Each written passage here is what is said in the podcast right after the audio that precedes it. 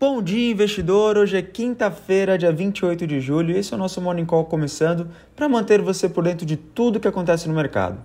Primeiro, aquele nosso resumão. Ontem, as bolsas mundo afora foram contagiadas pelo discurso de Jerome Powell, presidente do Fed, Banco Central Americano, que depois de anunciar o aumento de 0,75% na taxa de juros americana, que agora está entre 2,25% e 2,5%, Powell chegou a dizer na coletiva que, abre aspas, provavelmente será apropriado moderar o ritmo de alta, fecha aspas. Ainda assim, na sequência, confirmou que devemos ter mais um aumento de 75 bips na próxima reunião em setembro. Ele disse também que o mercado de trabalho está extremamente apertado, mas os gastos dos consumidores desaceleraram significativamente, o que é bom na luta contra a inflação. Resultado disso, o apetite ao risco voltou, as bolsas subiram e o dólar caiu. Nosso Ibovespa fechou em alta de 1,67%, terminando o dia aos 101.437 pontos. O S&P 500 nos Estados Unidos subiu 2,62%. Já o dólar caiu forte, terminando o dia cotado a R$ 5,25, tombo de 1,85%. Agora então, vamos falar sobre hoje e as principais notícias do dia e já se prepare que temos um dia bem agitado pela frente, com resultados de Petrobras e Vale depois do fechamento do mercado e PIB nos Estados Unidos para acompanharmos, inclusive vou comentar bastante sobre isso hoje o Morning Call mais tarde até para a gente aguardar os dados saírem e a gente falar aí sobre o resultado, sobre esse indicador que é muito importante para todo mundo. Então, vamos lá. Lá das empresas, começando pelo calendário de resultados, o Santander encerrou o segundo TRI com lucro líquido gerencial de 4,08 bilhões de reais, valor 6,6% menor contra o ano anterior. Em relação ao primeiro TRI desse ano, porém, o banco expandiu seu lucro em 2%. A margem do Santander com clientes teve um salto de 24,5% em um ano, para 14,2 bilhões de reais. A Ambev registrou lucro líquido ajustado de 3,08 bilhões de reais no segundo trimestre de 2022, o que representa um crescimento de 4,2% em comparação com o mesmo período no ano passado. A receita líquida totalizou 17,9 bilhões de reais, avanço de 14,5% contra o mesmo período no ano anterior. Depois do fechamento de hoje, fiquem ligados que teremos os balanços de Vale e Petrobras por aqui e Apple e Amazon lá nos Estados Unidos. Então, dia bem importante para a gente acompanhar também depois do fechamento. E falando em Vale, a empresa anunciou hoje a venda da companhia siderúrgica do P100 para ArcelorMittal por 2,2 bilhões de dólares. Dinheiro bom entrando no caixa da empresa e será que vem dividendo porrada também pela frente? Vamos acompanhar.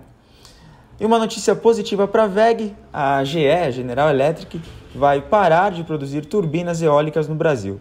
A empresa tinha aproximadamente 30% do nosso mercado. Muito bom para a VEG, que também atua no ramo e vê a saída da sua principal concorrente. Para a Aeres, fique ligado aí, a notícia pode ser negativa, pois a empresa vende pás eólicas para GE. No cenário internacional, a Meta, controladora do Facebook, sentiu os impactos do momento atual e registrou lucro líquido de 6,7 bilhões de dólares. Apesar do número alto, isso representa uma queda de 36% em comparação com o ano passado. A receita recuou 1% no período para 28,8 bilhões de dólares. É a primeira queda de receita registrada na história da empresa. No, isso joga né, um balde de água fria nos mercados hoje que começam um dia no negativo. As ações da Meta operam em queda no pré-market americano de aproximadamente 4,5%. Agora vamos para o nosso giro de mercado pelo mundo.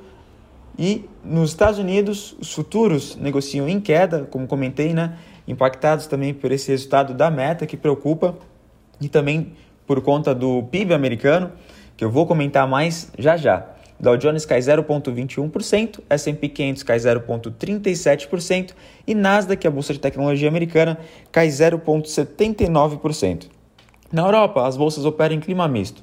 Destaque negativo para a Espanha, que cai 0,7%, e destaque positivo para a União Europeia, que sobe 0,19%.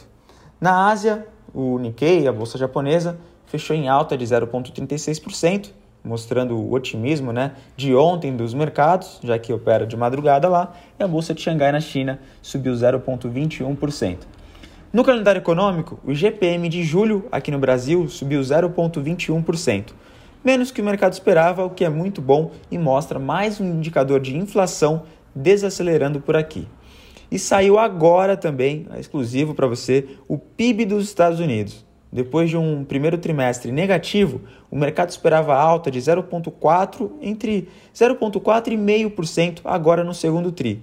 Porém, o PIB dos Estados Unidos caiu de novo, agora queda de 0,9%. E com isso, os Estados Unidos entram em recessão técnica. Isso tem dois lados também, tá? O primeiro, negativo, é claro, traz de novo o receio de uma recessão de fato.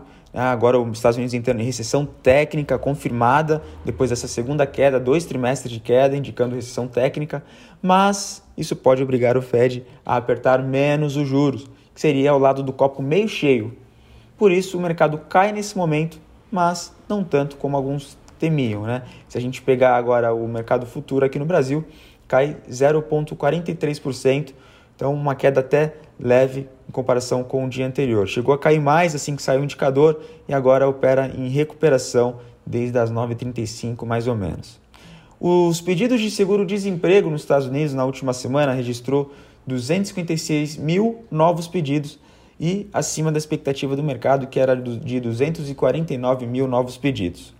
E às 14 horas temos Caged aqui no Brasil, então anota aí, tem os dados sobre as criações de vagas de emprego, dados importantíssimos para a gente acompanhar. Às 14 horas, divulgação do Caged.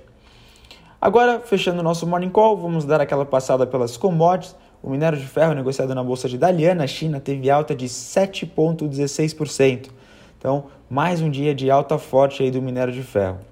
O petróleo WTI sobe 2,16%, com o barril sendo negociado a 99 dólares e 36 centes, e petróleo Brent, referência Petrobras, sobe forte, sobe 1,93%, com o barril sendo negociado a 103 dólares e 63 centes.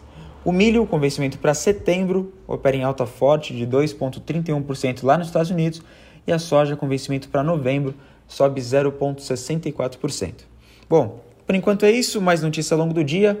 Não deixe de acompanhar o Minuto Trade News no nosso canal no YouTube. Acesse lá, seja Bra e acompanhe todas as notícias do dia com a nossa jornalista Isabela Jordão.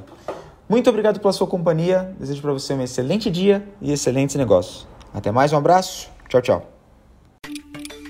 O Bom Dia Investidor é uma produção do Trade News, seu portal especializado de notícias de mercado. O Trade News é um oferecimento das assessorias BRA e BS.